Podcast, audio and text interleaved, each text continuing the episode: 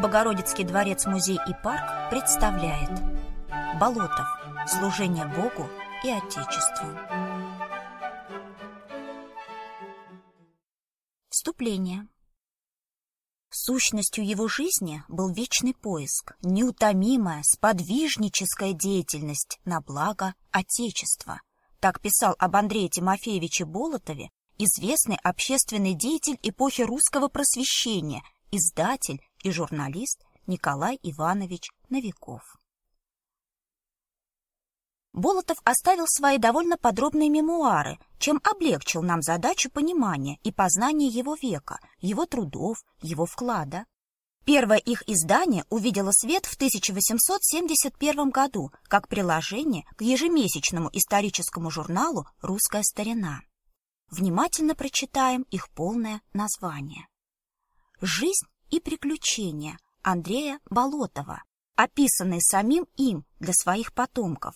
Мы умышленно ставим ударение на второй слог. Именно так его фамилия звучала два столетия назад. Сохраним этот флер эпохи в нашем повествовании. В названии отражена не только суть, но и главная цель его воспоминаний. Он писал эти страницы не для нас с вами, а именно для своих внуков и правнуков, стараясь не только поделиться бесценным жизненным опытом, но и преподать урок честного и открытого взгляда на свою жизнь, смело являя свои слабости, житейские предрассудки и заблуждения. Это делает его записки максимально объективными, что, в общем-то, является редким, если не сказать единственным примером в мировой мемуаристике. Лев Николаевич Толстой назвал воспоминания Андрея Тимофеевича драгоценными, прекрасно чувствуя его духовную искренность и крепкий внутренний стержень. Постараемся и мы извлечь пользу от знакомства с тульским энциклопедистом. Часть первая. Начало. В предуведомлении, так Андрей Тимофеевич называет предисловие, он объясняет причину написания своего главного труда. Не тщеславие и не иные какие намерения побудили меня написать всю историю моей жизни. В ней нет никаких чрезвычайных и таких достопамятных и важных происшествий, которые бы достойно были переданы быть свету, а следующее обстоятельство было тому причиной.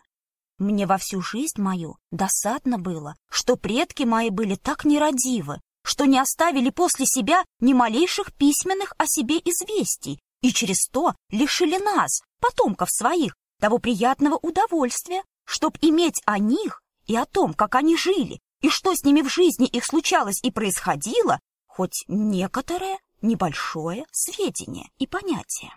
Забегая вперед, заметим, что наследники Андрея Тимофеевича прислушались к его совету. Андрей Леонидович Толмачев, внук Болотова в седьмом колене по линии единственного сына Павла, проживает в Москве и много лет занимается генеалогическими исследованиями своего рода. Знанием о своих корнях Андрей Тимофеевич был обязан своему дяде Матвею Петровичу, который скрупулезно собирал документы о своих прадедах. Родился Болотов 7 октября по старому стилю или 18 октября по новому 1738 года в своем родовом имении сельце Дворянинова Алексинского уезда Тульской провинции. Сейчас это Заокский район Тульской области. Отец, Тимофей Петрович, при рождении наследника не присутствовал, так как находился в городе Нежине, где стоял его полк после турецкой кампании.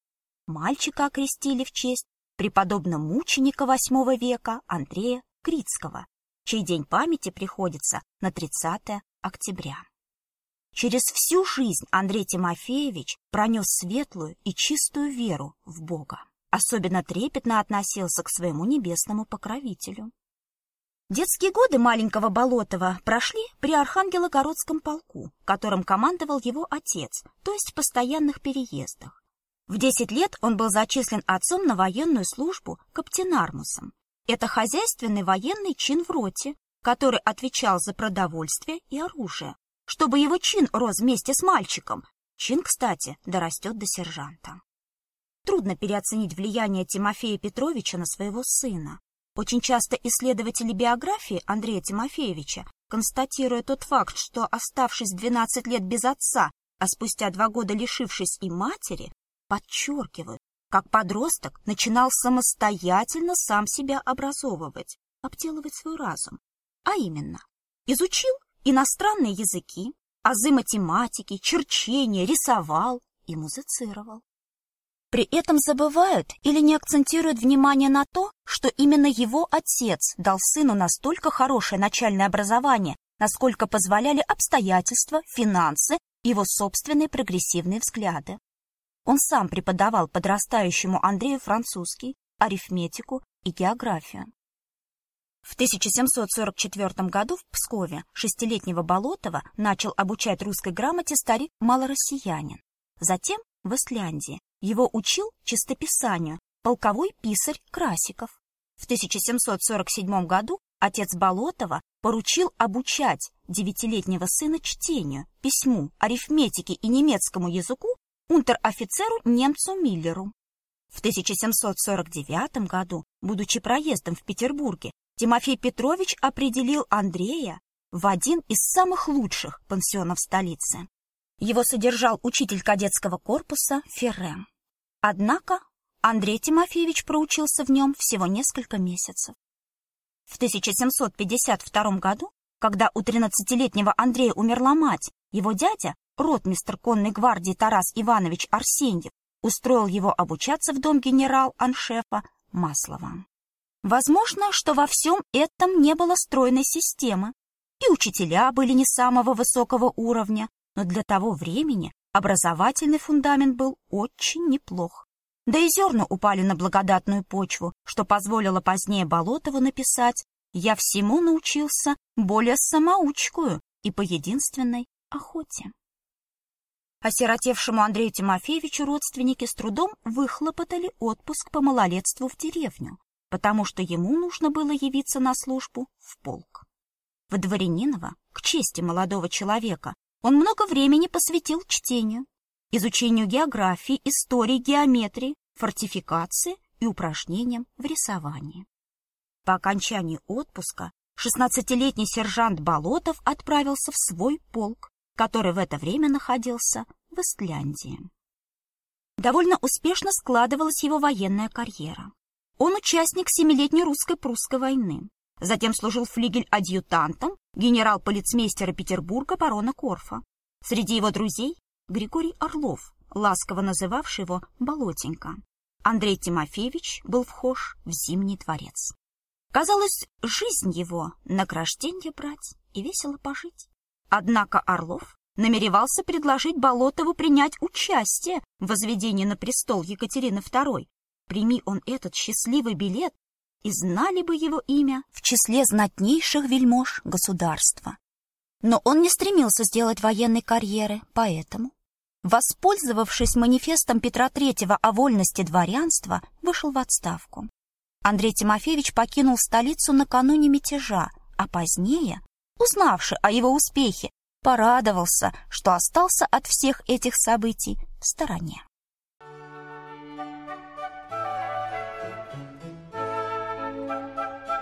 Часть вторая.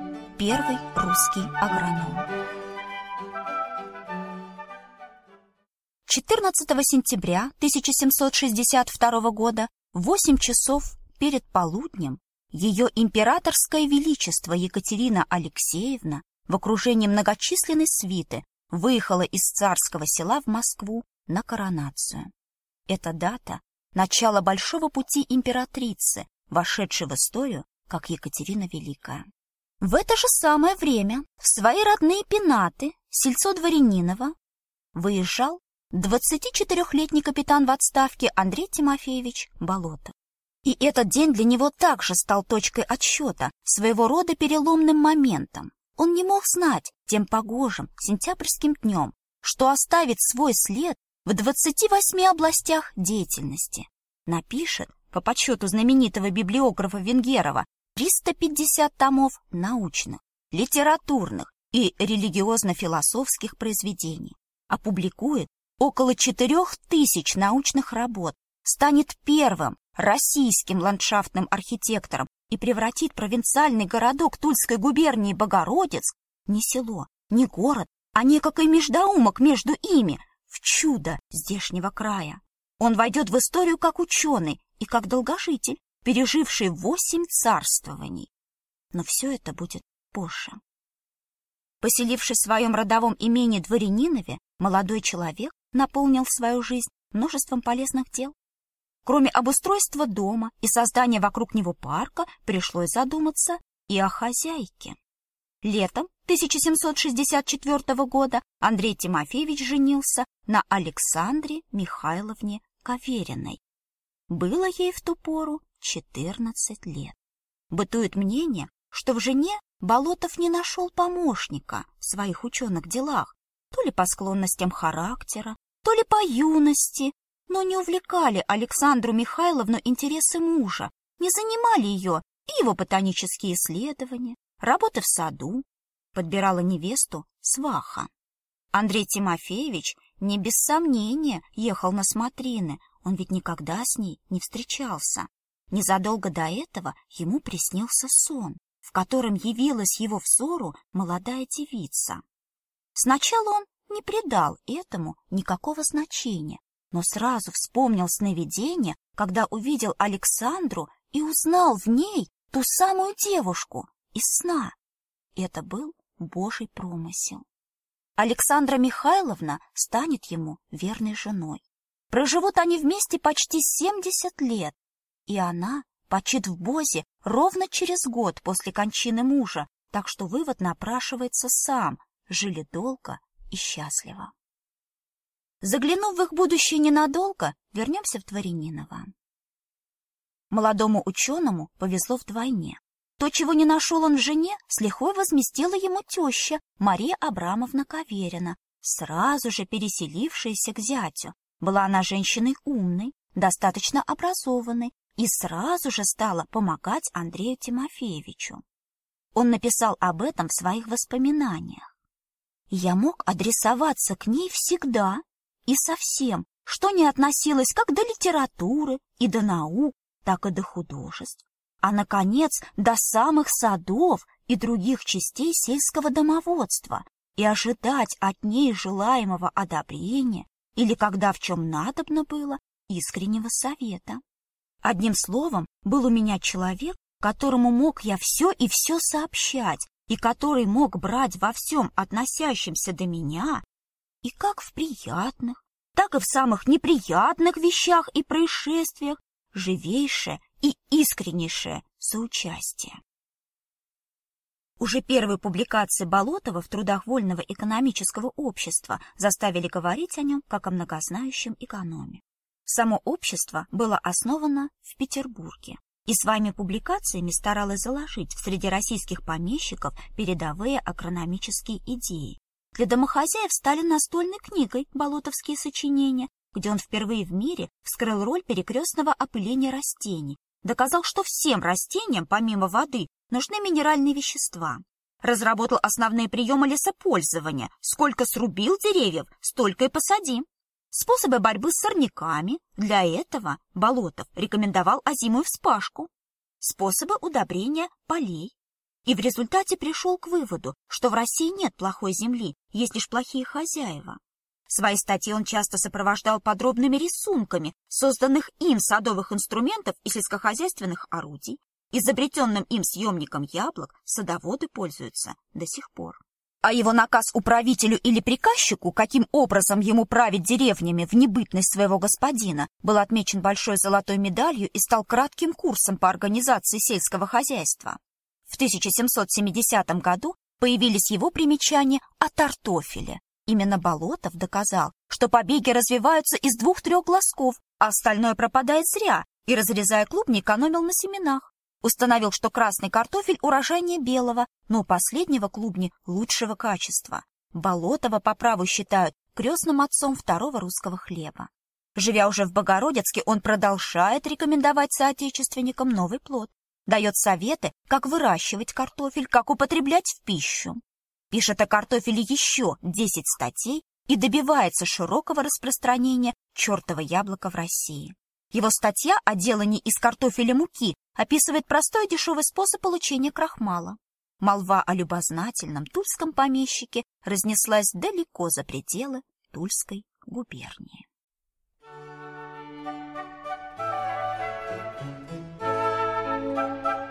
Часть третья.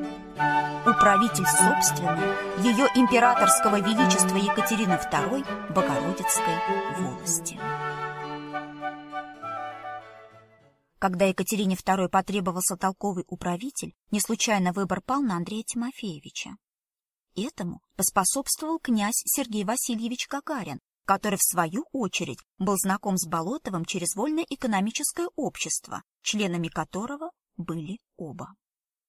Приняв предложение стать управляющим собственной ее императорского величества волостью с казенным содержанием в 600 рублей, примерно 125 тысяч рублей в месяц в современном эквиваленте. 38-летний Андрей Тимофеевич Болотов приехал в Богородицк 25 ноября 1776 года с женой Александрой Михайловной, тещей Марией Абрамовной Кавериной, четырьмя детьми и дворовой челядью. Семейство поселилось недалеко от оживленного Воронежского тракта. В то время он проходил за современным парком. В доме, специально построенном для управляющего. Как повелось при двух его предшественниках, ему не надо покупать хлеб, лошадей и корм для них. Пастухи стерегут его скот и птицу, водовозы доставляют воду, разрешается брать малину из ягодников, но и должность управительская была сопряжена с бесчисленными трудами и заботами, особенно по случаю производимых великих и многих строений, в его повиновении села и деревни с двадцатью тысячами душ. В будние дни Болотова ждут канцелярия с множеством письменных дел и заботы по обустройству и ведению хозяйства в большом государственном имении.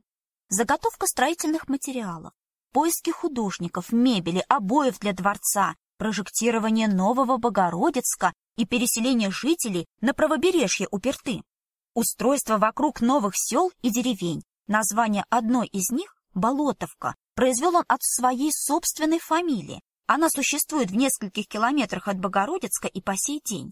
Отправка хлеба и денег в Москву и Тулу, разъезды по волости, рекрутские наборы. По субботам со всей округи съезжаются старосты и бурмистры за нарядами на неделю. В праздники и воскресенья никто не работает, и Болотовы всей семьей идут в Казанский собор к обедне. По воскресеньям приходит почта и привозит управляющему российские, немецкие и французские газеты и множество писем. День не без диковинки, любимая поговорка Андрея Тимофеевича, и в свободное от управительских обязанностей время он упражняется в рисовании, музицирует, много читает, до 220 книг в год и переводит. Старается выкроить время для очередного агрономического опыта, а осенью и зимой, уединившись в кабинете, много сочиняет о лесопользовании, роли удобрений или значении озимой вспашки. Как он все успевал? Вставал летом в четыре утра, а зимой в шесть. Ложился спать в девять вечера. Была у него и маленькая слабость. Любил наш болото выкурить трубочку вечерком. Однажды Проснувшись поутру, почувствовал Андрей Тимофеевич, что немного простужен. Решил выкурить свою любимую трубку. Прочихался. Простуды, как не бывало. Прекрасно понимая всю вредность всей привычки, тем не менее советовал знакомым поступать так же. Дел управляющего хватало с избытком. Но, как писали современники, управляя Богородицкой волостью, совершенно расстроил свое собственное имение. Там сгорел его деревянный дом. В результате погибла богатейшая библиотека, которую Болотов начал собирать еще в Пруссии. В Дворяниново у них родилось шесть детей и умерло два ребенка. В Богородицке у Болотовых родились трое детей, но двух дочерей они здесь похоронили. Могилы не сохранились. Но переживут родители только сын и дочь. Большой пожар лишил их дома и в Богородицке. Много еще было нерадостных событий и переживаний. Кроме того, ни Андрей Тимофеевич, ни его супруга не отличались крепким здоровьем. Как тут духом не упасть? Как тут не начать роптать на судьбу? Из опыта жизни своей он вывел немудренное, но наимудрейшее правило. Я и прежде говорил, и теперь говорю, что никто, как Бог. Ежели ему угодно будет восхотеть что сделать, то все будет идти своим чередом, и все лучше клеится, нежели думаешь и ожидаешь. А его ничем вспоможению себе только убедить не можно, как твердым и несомненным упованием на его вспоможение. Он жил с верой в то, что никогда и ни в чем Всевышний его не оставит, и шел по жизни с убеждением, которое зиждется на апостольской заповеди. Если Бог за нас, кто против нас? У него было какое-то особое духовное чутье, несомненно проистекавшее из того ощущения неразрывной связи своей с волей Творца, чутье правильного выбора в критических ситуациях. Оно никогда не подводило его.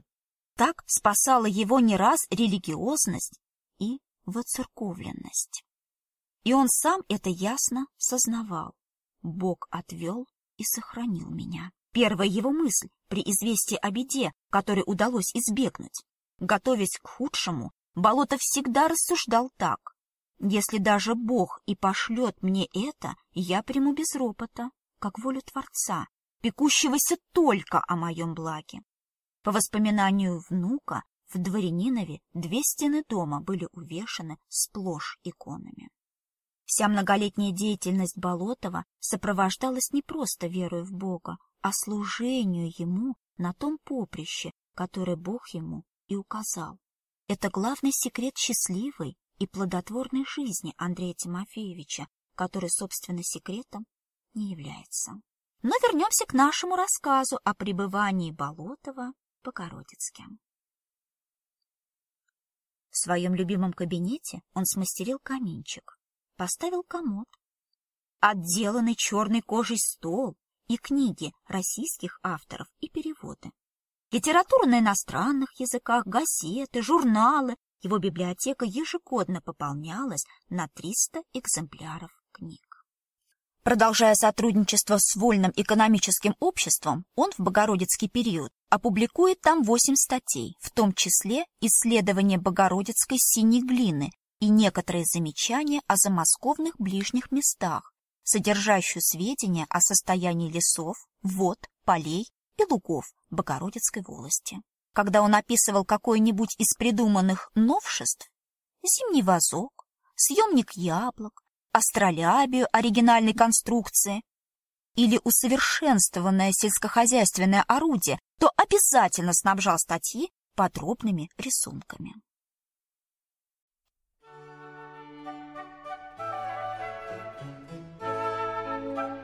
Часть четвертая. Экономический магазин. Журнал одного автора.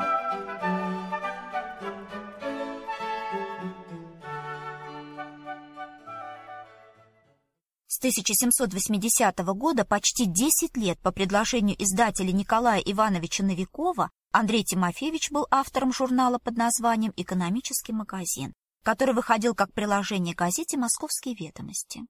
Журналы печатались в виде отдельных тетрадей размером в четверть книжной страницы. Тетради, переплетенные номер за номером, составляли отдельный том, становясь публикацией неоднократного прочтения наподобие книги.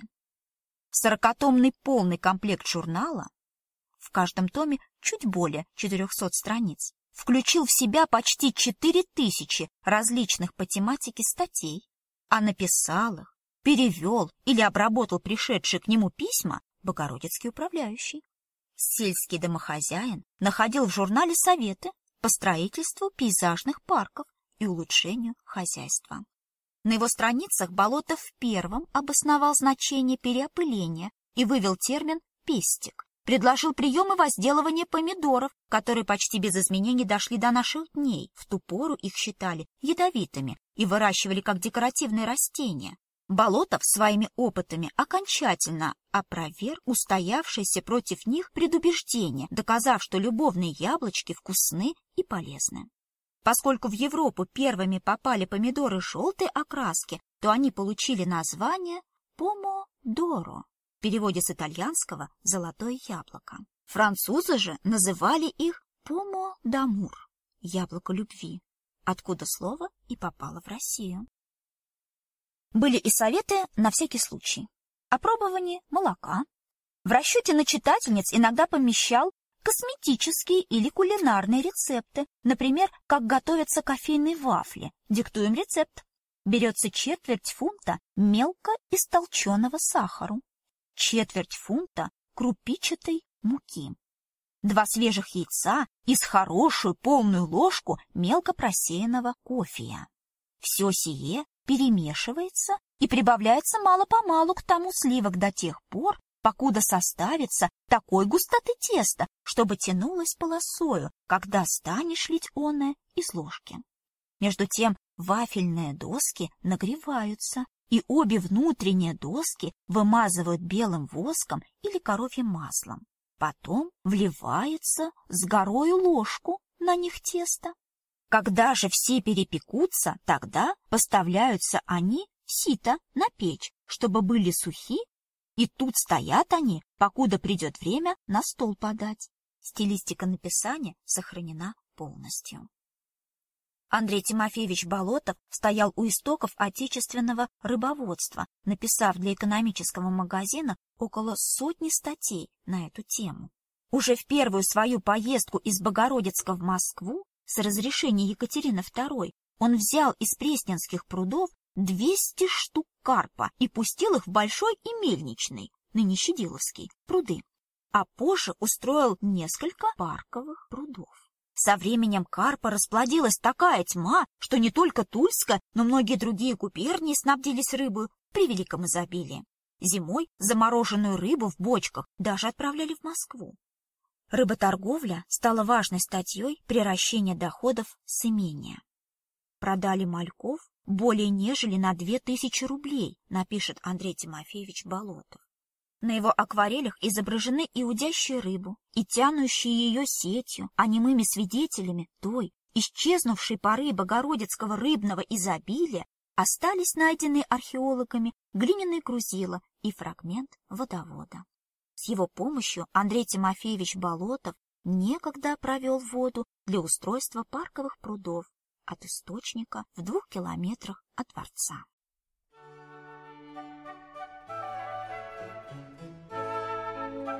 Часть пятая. Открыватель электрофореза и основатель фенологии.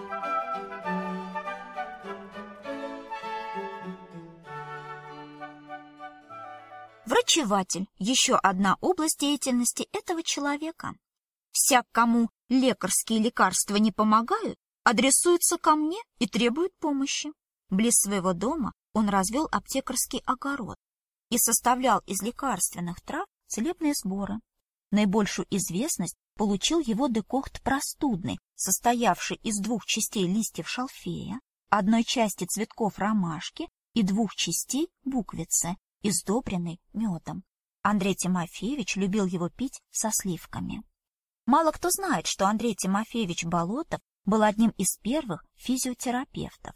Он применил для лечения статическое электричество, прообраз электрофореза.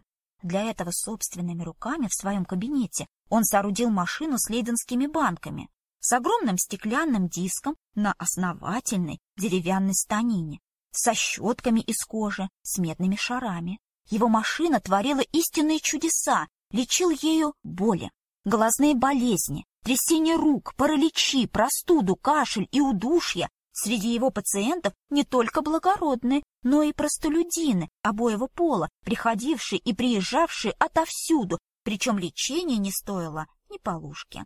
Недаром писатель Короленко называет Болотова человеком по тому времени исключительно гуманным.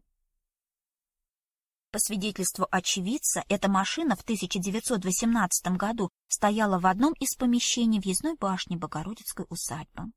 Благодаря Болотову можно узнать, какой была погода в окрестностях Богородицка в последней четверти XVIII века.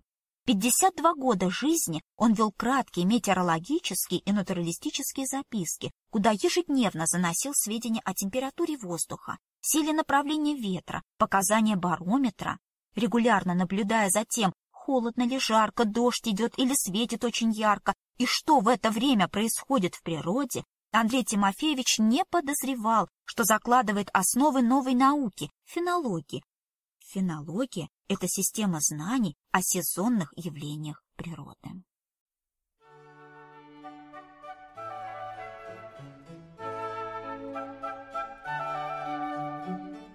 Часть шестая. Средства воспитания души.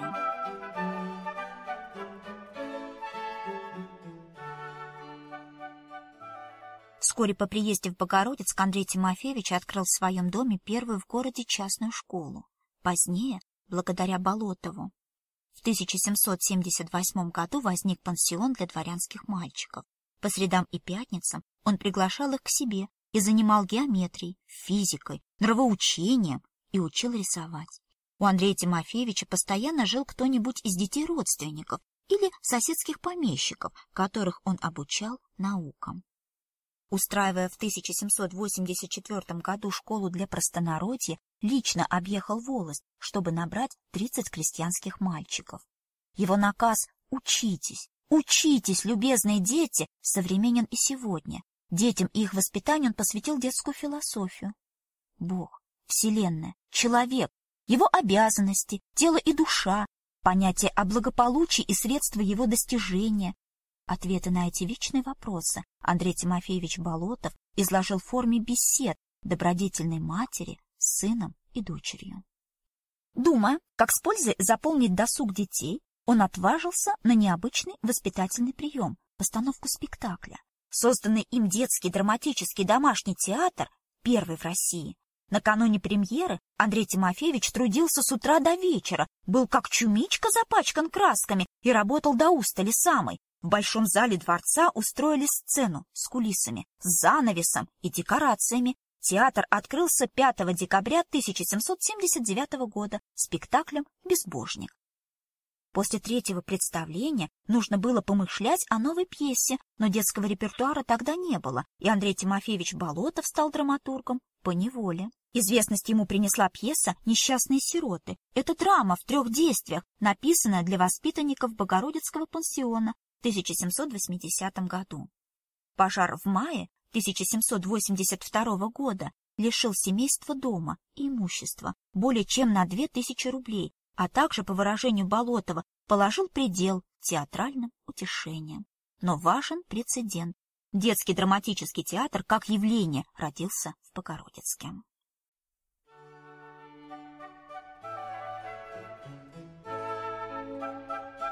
Часть седьмая Пейзажный парк Андрея Тимофеевича Болотова – первый парк в русском стиле. В середине 90-х годов прошлого века тульские археологи на месте управительского дома обнаружили множество бытовых предметов XVIII века, их фрагментов. Бутылки и пломбы от них, курительные трубки, фрагменты из разцов печи, утюг, части дверного крепления и замки. Среди находок глиняная чернильница. Возможно, именно в нее более двух веков назад опускал гусиное перо самый знаменитый богородицкий житель, который важнейшим и многодельнейшим трудом двадцатилетнего пребывания у нас считал создание парка вокруг дворца. Ко времени приезда Андрея Тимофеевича Болотова в Богородец в окрестностях российских столиц на смену изрядно прискучившим регулярным паркам с всевластием геометрии над живой природой приходят сады пейзажные, естественной, первозданной красоты которых не касались ножницы садовников. Однако в провинции все еще с ума сходили на регулярных садах, и потому первые парковые опыты Болотова в Богородицке целиком опираются на традиции регулярности. В 1783 году он принялся за заброшенный лесок близ хлебного магазина, получившего название Церериной рощи в честь древнеримской богини земледелия и плодородия. Восемь аллей по числу сторон горизонта расходились как лучи солнца и, связанные дорожками, образовывали большой ромб. Центральную круглую площадку отметили обелиском. Чуть позже появилась дата на его цоколе — 1785, год окончания парковых работ. Построение парковых видов опиралось на принцип создания их художниками. От освещения, цвета листвы, небосклона меняется ощущение от увиденного. Пейзажная живопись обогатила паркостроение вниманием к ландшафту, дала пример настроения с использованием перспектив и панорам. К этому времени Андрей Тимофеевич познакомился с пятитомной теорией садового искусства немецкого ученого Гиршфельда, теоретика пейзажного, или, как прежде говорили, натурального направления, быстро входившего в моду. Гиршфельдовы книги, по признанию Болотова, перевернули его виды относительно садов и сделали горячим приверженцем пейзажных парков. Андрей Тимофеевич больше не терпит геометрически стриженной зелени и считает, что нужно лишь помочь деревьям расположиться так, чтобы каждая смотрелась отдельной картиной, а все вместе представляли бы сцены. Торжественные, величественные, пышные, романтические, лирические, меланхолические, приятные. Как нельзя кстати оказалось предложение тульского и калужского наместника Михаила Никитича Кречетникова смастерить подобный садик. Андрей Тимофеевич Болотов был за то, чтобы русские сами строили свои парки и не подражали слепо иностранцам. И не было б немало постыдно, когда были у нас сады не английские, не французские, а наши собственные изобретенные самими нами, и когда б называть мы их стали российскими. По его мнению, отечественная помещичья усадьба должна сочетать декоративное начало с хозяйственной пользой, поэтому в ней надлежит быть плодовому саду, а пруды служить не только украшением, но и местом разведения рыбы для стола. Такой российский сад Андрей Тимофеевич начал создавать ранней весной 1784 года на местности к северу и северо-западу от дворца, откуда был виден и весь наш город, и все наше село со всеми его знаменитыми зданиями и весь длинный обширный пруд. Принимаясь за работы, Андрей Тимофеевич старался советоваться с натуральным положением места и не делать то, что бы хотелось, а что самое местоположение надоумит. Где произвести водяные, где лесные, где луговые украшения, где обделать бугры и косогоры, где произвести каменные осыпи, где проложить узкие, удобные для ходьбы дороги и дорожки, а где широкие, чтобы знать не утруждала себя пешими прогулками, а могла бы ездить в каретах, где смастерить мосточки или иные хитроумные затеи. Все они должны были делаться исключительно на доходы от имения, и Болотов позже очень гордился, что парк не принес казне никакого кошту, то есть трат. Совершим и мы небольшую прогулку по Богородицкому парку XVIII столетия. И поможет нам в этом стихотворение сотрудницы Богородицкого музея Судаковой Юлии, посвященное самому известному творению Болотова.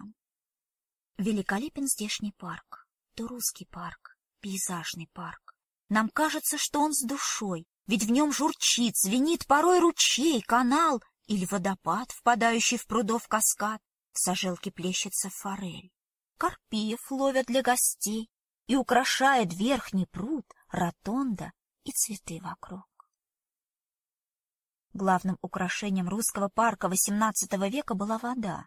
При этом искусственным прудам, каналам, водопадам стремились придать естественные формы, и пример тому мы находим в Богородицке.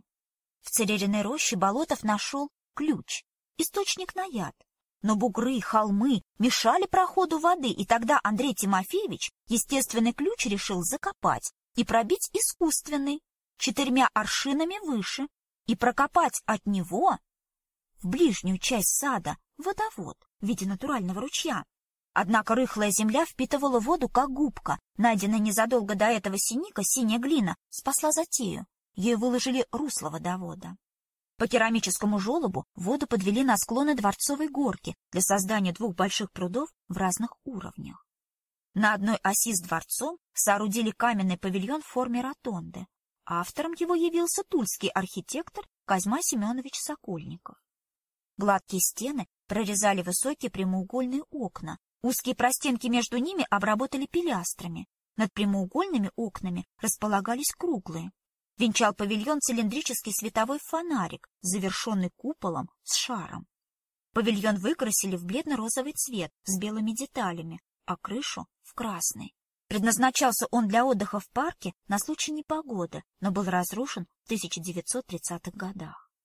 Северную оконечность верхнего прутка украсили деревянной восемьюколонной беседкой, ротондой. Под фундамент приспособили искусственную горку, выложив ее разноцветным диким камнем. Беседка от зари до зари, пронизанная лучами солнца, господствовала над садом. Отсюда был виден усадебный дом, павильон, шпиль башни колокольни. Изготовление ее велось тульскими столярами. Самый эффектный нижний пруд, скамьи, цветочный остров тут, поблизости плодовый сад, отведать фрукты каждый рад. Обложенный камнями, он представлял систему трех округлых прудиков, разделенных узкими плотинами перемычками. Вода в нем постоянно перекатывалась, поскольку уровень ее в средней части был выше, чем в нижней, но ниже, чем в верхней. Есть в парке неприметный грот. Внутри него украшен свод ракушками, цветным песком, слюдой, бутылочным стеклом. Здесь все сверкает и блестит, и солнечным огнем горит. Ведут в грот двери из стекла. Напротив дверь, в ней зеркала. И каждый, кто входил в сей грот, обманно думал, что идет к нему кто-то навстречу. Предвосхищая встречу, с поклоном шляпу он снимал, но тотчас все же понимал, что кланяется сам себе. Над шуткой сей смеялись все. С конца лета 1784 года близ Верхнего пруда работные люди начали мастерить грот, неприметный снаружи. Обычно гроты служили убежищем от летней жары и устраивались в виде наземного павильона. Но Болотов создал очередной садовый сюрприз, придав ему вид естественной пещеры.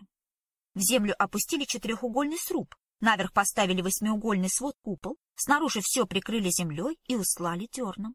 На получившийся маленький холм поставили на стеклянном пьедестале мраморную статую. За неделю грот в Черне был построен, и Андрей Тимофеевич занялся его внутренней отделкой. Глубокие ниши для сидения, стены и свод оштукатурили. Вставив сырую штукатурку, позолоченные и посеребренные раковины и улиток, и стертую слюду, мелкое бутылочное стекло, цветной песок в виде гирлянд, пронизок и фестонов. О гроте загремела повсюду слава, побуждавшая многих нарочно приезжать для смотрения оного.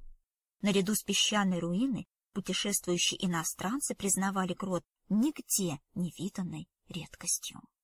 А в Иханической долине, что расположена в лощине, есть деревянный павильон.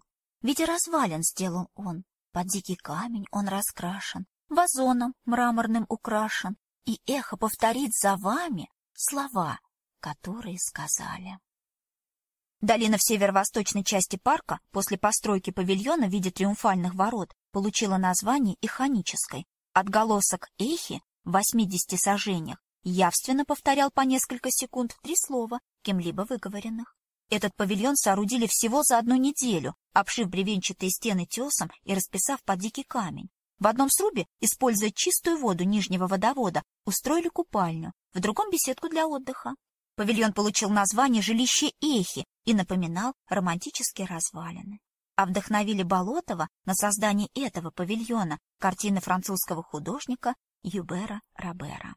С холма открывалась вся долина вплоть до большого пруда и города, и одновременно жилище Эхи скрывало заболоченную местность. Вдоль берега бежит тропа, к руинам держит путь она. Они устроены в горе, красивом, мармарном песке. Две лестницы, сбегая к пруду, подводят красочным фигурам. Откосы высокого берега прорезали две каменные лестницы о семидесяти ступенях. Их обсадили низким цветущим кустарником и украсили изредка расставленными деревянными раскрашенными фигурами, обманками, и одна из обманок представляла фигуру Нестора-летописца со свитком в руках. Лестницы подводили к широкой береговой нижней дороге, главной парковой магистрали. Она проходила непосредственно у среза воды, брала свое начало у плотины и, огибая извилистый берег, то спускаясь, то поднимаясь, доходила до Иханической долины. По усыпанной песком дороге можно было пройти пешком, проехать в линейке, любуясь насаженными лесочками и устроенными забавами. Нижняя дорога подводила к декоративным руинам, устроенным на склоне горы. Некогда Болотов нашел здесь огромную глыбу песка. За много лет он так слежался, что его можно было пилить пилой и рубить топором наподобие мягкого камня. Эта гора приглянулась Болотову тем, что натура произвела с песком сущую игру и испестрила его красными, розовыми, пурпурными, зелеными, желтыми, кофейными, жилами, полосками, пятнами, крапинками, наподобие настоящего мармара. В мраморной горе Андрей Тимофеевич создал несколько просторных и удобных для ходьбы пещер, а снаружи обработал ее под величественные развалины старинного замка с множеством входов, переходов, крылечек, колонн, ступеней, окон, и кость мог подчас заблудиться в этом лабиринте. Даже иностранные путешественники признавались Болотову, что нигде подобного не видывали, и пещеру можно в прах разлюбоваться. Не менее руин поражали современников и каскады водопадов. Один из них начинался как раз возле каменного павильона, а заканчивался у входа в пещеры и был оформлен в виде высоких каменных ворот с аркой. Вода поступала из двух круглых бассейнов за павильоном.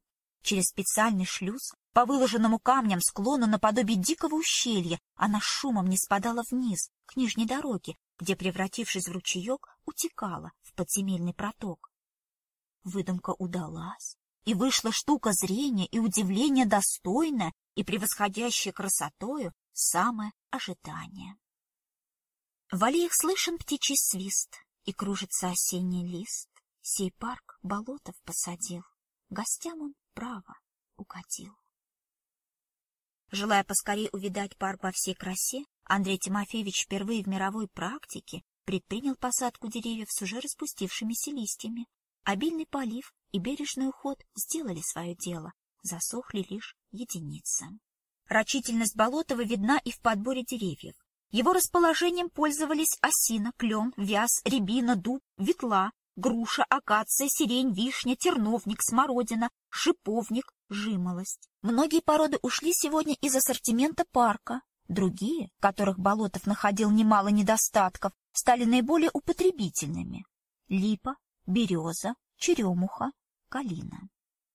Доходя до всего опытным путем, Болотов создавал свой парк фрагментально, следуя своему главному правилу — не спешить приводить все в последнее совершенство, ибо спешка может завести нас в превеликие убытки. Места будущих посадок Болотов обозначал при помощи веревок, перьев, песка, а затем смотрел и воображал себе уже выросший на этом месте лес. За один только в 1784 год в парке было посажено 10 тысяч деревьев и кустарников. Их выкапывали в ближайших дубравах, в двух-трех верстах от дворца, и, бережно укрыв рогожей, перевозили на подводах, обсаживая дорожки и устраивая куртины. Деревья окаймляли многочисленные лужайки и полянки и служили естественными границами между частями парка. Для воплощения плана в жизнь с окрестных мест собрали около двухсот работных людей, в основном бобылей, пеших и конных, которых под присмотром садовников и солдат Болотов заставлял сравнивать и раскапывать бугры и косогоры, рыть углубления для водоемов, делать набережные, прокладывать дороги, возить лес и камни. Парк строился как театральное зрелище, которое постоянно должно сменяться взору гуляющего новыми живописными картинами, открытыми полянами, зеркальной гладью воды, тенистыми уголками. На берегах прудов расставили сиделки, раскрашенные по дереву под дикий камень, вечерняя, полуденная. Их высокие резные спин, украшенные склонившимися над книгой амурами, надежно защищали от солнца. В самом парке, гуляя по узким кривым дорожкам, можно было присесть на дерновных отдыхальницах. Скамьи самого разного рода ставились там, где открывался красивый вид.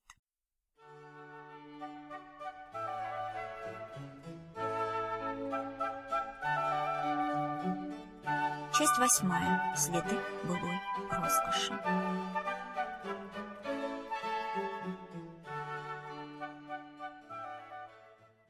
Богородицкий парк XVIII века охватывал площадь около 100 гектаров, сейчас это 53 гектара, и включал территории, протянувшиеся вдоль городского пруда на 2,5 километра. В 1997 году впервые был опубликован текст, составленный Андреем Тимофеевичем Болотовым в июле 1783 года. Описание, служащее в объяснение плана села Богородицкого. В нем перечисляется 72 садовых объекта с подробным описанием каждого и многочисленными примечаниями. Это, по-видимому, те планы и бумаги, которые по свидетельству Болотова были представлены на рассмотрение Екатерине II. Проект получил высочайшее одобрение, и заслуги Андрея Тимофеевича императрица отметила пожалованием ему звания коллежского асессора. Сам же Болотов прежде всего ценил свободу в управлении имением знатным достоинством, чинами и титлами. Хотя и не мог я величаться, но спасибо тем никогда не прельщался, да и не искал того. Наслаждался наидрагоценнейшей свободой, делал что угодно, не имея нужды ни раболепствовать, ни лукавить. С первых лет существования парк восхищал гостей усадьбы. Из мемуаров Андрея Тимофеевича мы узнаем, что там побывали представители высшей знати. Граф Строганов, князь Репнин, фельдмаршал Прозоровский, князь и княгиня Щербатова. Побывали в Богородицкий крымский хан, иностранец-путешественник граф Монтейфель и многие другие менее известные гости. Слава о парке разнеслась широко. Писатель и переводчик Василий Левшин, посетивший его в начале 1800-х годов, свои впечатления от парка закончил такими словами. Заслуживал он отвлечь путешественника с прямой его дороги, чтобы осмотреть красоты сего места, достойное любопытства. Представление о том, каким было творение Андрея Тимофеевича Болотова в период его создания, дает нам хранящийся в ГИМе альбом «Виды имения Бобринских», который содержит 78 рисунков, в том числе 45 акварелей, выполненных самим Андреем Тимофеевичем и его сыном Павлом существовал еще один альбом, подготовленный специально для Екатерины II и преподнесенный ей во время приезда императрицы в Тулу в 1787 году. У Болотова читаем. Мы, то есть Андрей Тимофеевич и его сын Павел, отобрали 24 наилучших интереснейших садовых видов и положили увеличить их на лучшей Александровской бумаге. На приеме государыни местного дворянства, благоволивший Болотову губернатор Кречетников подвел Андрея Тимофеевича к Екатерине II с книгами, в числе которых была и его, переплетенная в зеленый гарнитур и в прах, раззолоченная свитами Богородицкого парка. К сожалению, произведение Болотова, по-видимому, затерялось в суете среди огромного количества даров, преподнесенных императрице, Андрей Тимофеевич писал, что несколько лет спустя его книгу видели лежащую вместе с прочими редкостными книгами в императорском Эрмитаже в Петербурге. Он очень сокрушался, что все так случилось. К сожалению, императрица, сама увлекавшаяся натуральными садами, так и не увидела воочию сцен Богородицкого парка. Зато в письме к Вольтеру она ссылается именно на него, как на доказательство преимущества свободной и регулярной планировки. Богородицкому парку посвящены сотни страниц объемистых болотовских воспоминаний, жизнь и приключения Андрея Болотова, описанные самим им для своих потомков. Это повествование рисует картины русской столичной и провинциальной жизни. Немало рукописных страниц посвящено и Богородицку, и, пожалуй, такого летописца и подобной летописи нет ни у одного малого города России. После смерти Екатерины II в 1796 году и передачи Богородицкого имения графу Алексею Григорьевичу Бупринскому, Болотов покинул наш город. Это произошло 24 марта 1797 года. Он навсегда поселился в любезном его сердцу дворянинове, наполнив свои дни множеством полезных дел. С отъездом Андрея Тимофеевича Болотова из Богородицка новыми владельцами усадьба стала использоваться лишь в летнее время, и уже к концу первой четверти XIX века от некогда многочисленных парковых затей почти ничего не сохранилось.